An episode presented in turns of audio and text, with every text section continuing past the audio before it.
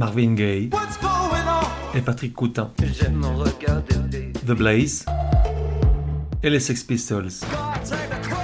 Et Nina Simone, Jungle, Viagra Boys, Karen Dalton, Bertrand Belin, Guadal Jazz, Prince, Les Stones, Arcade Fire, Eddie Piaf, John Barry, Balthazar, Les Stooges, Toy, Fleetwood Bref, tout un tas de vieilles gloires, de futures étoiles et d'illustres inconnus.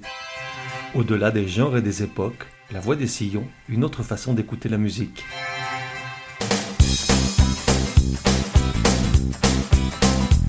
La voix des sillons, numéro 4. Genre, rock. Époque, de 78 à aujourd'hui. De 1 à 10, probabilité que tu connaisses 9,5. Et si c'est pas ton cas, appuie sur stop et je sais pas moi, fais ce que tu veux, mais ne reviens pas. Artiste The Pretenders. D'où vient ce besoin qu'a le récit qui est fait de l'histoire de la musique populaire de conférer à une poignée d'artistes un statut royal?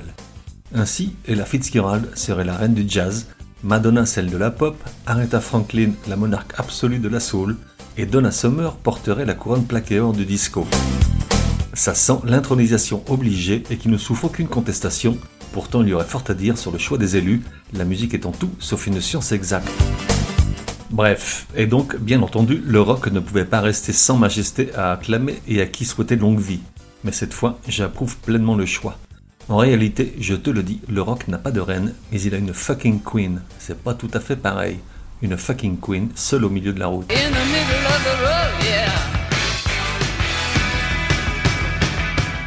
Et la fucking queen of rock, c'est Chrissy Hind, chanteuse des Pretenders depuis 78. Qui, sinon, d'autant que ce titre ne lui est pas venu avec l'âge comme les autres, elle en a hérité dès ses premières années de règne, et depuis lors, la plus anglaise des américaines n'a pas l'intention de s'en voir déchue. D'ailleurs, personne ne le lui réclame, il n'y a pas d'autre prétendante. Janis Joplin est morte, Grace Slick ne va pas tarder, Joan Jett a jeté l'éponge il y a longtemps, Kim Gordon a bien trop mauvais caractère, Debbie Harry s'est perdue en chemin, quant à Patti Smith, elle serait, semble-t-il, la mère du punk, et le cumul des mandats est interdit.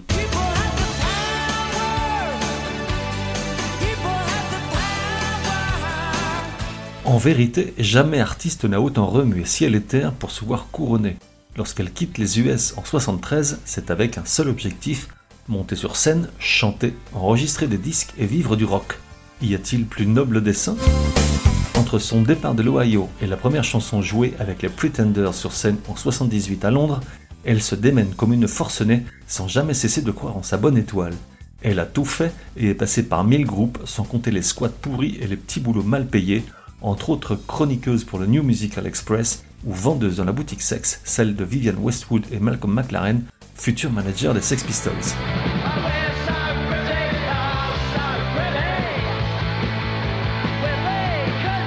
Pendant ces cinq années d'errement, de renoncements et recommencements perpétuels, elle intègre ou monte une quantité incroyable de groupes, écartant ou incorporant des musiciens qui, pour certains, deviendront plus tard de véritables piliers de l'époque, comme Mick Jones des Clash.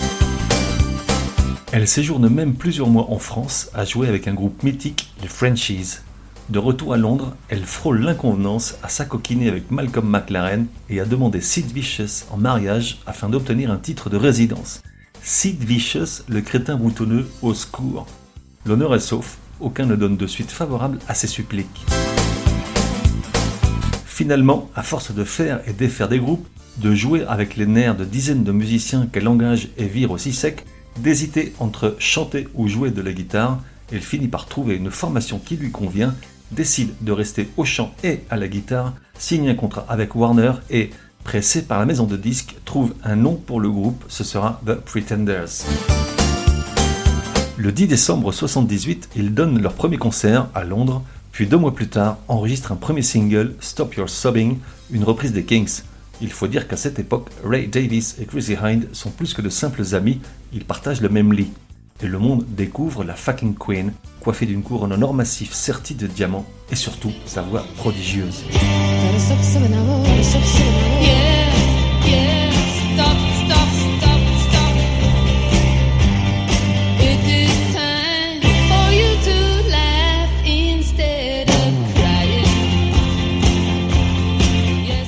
Fin 79 sort leur premier album éponyme, produit par Nick Lowe. rarement premier disque aura été aussi abouti et percutant. On parle quand même d'un album dans lequel il n'y a rien à jeter, les douze titres offrent un fabuleux mélange de rock,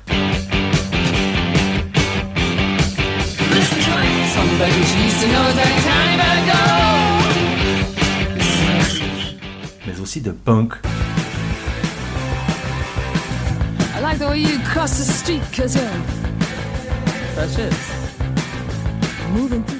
avec une touche de new wave.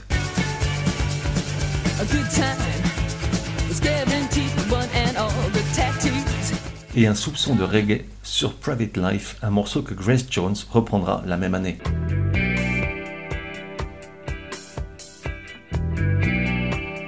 Private life, drama, baby, leave me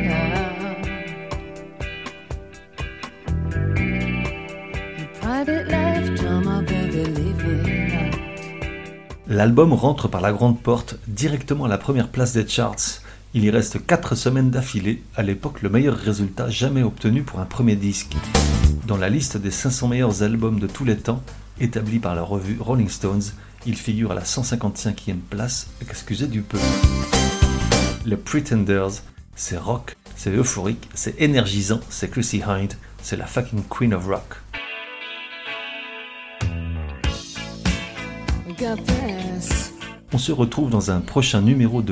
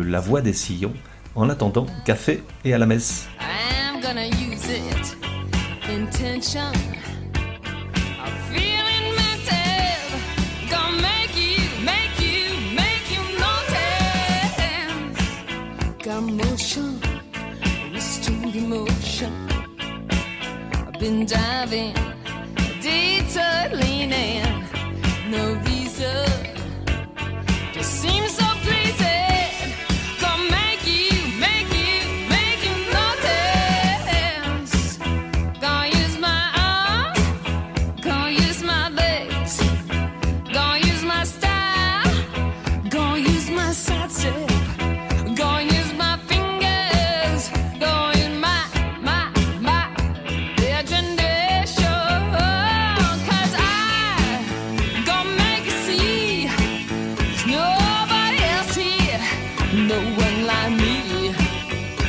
I'm special, so special. I gotta have some of your attention. Give it to me. I got rhythm, I can't miss a beat. I got new skank, sorry. I got something. Winking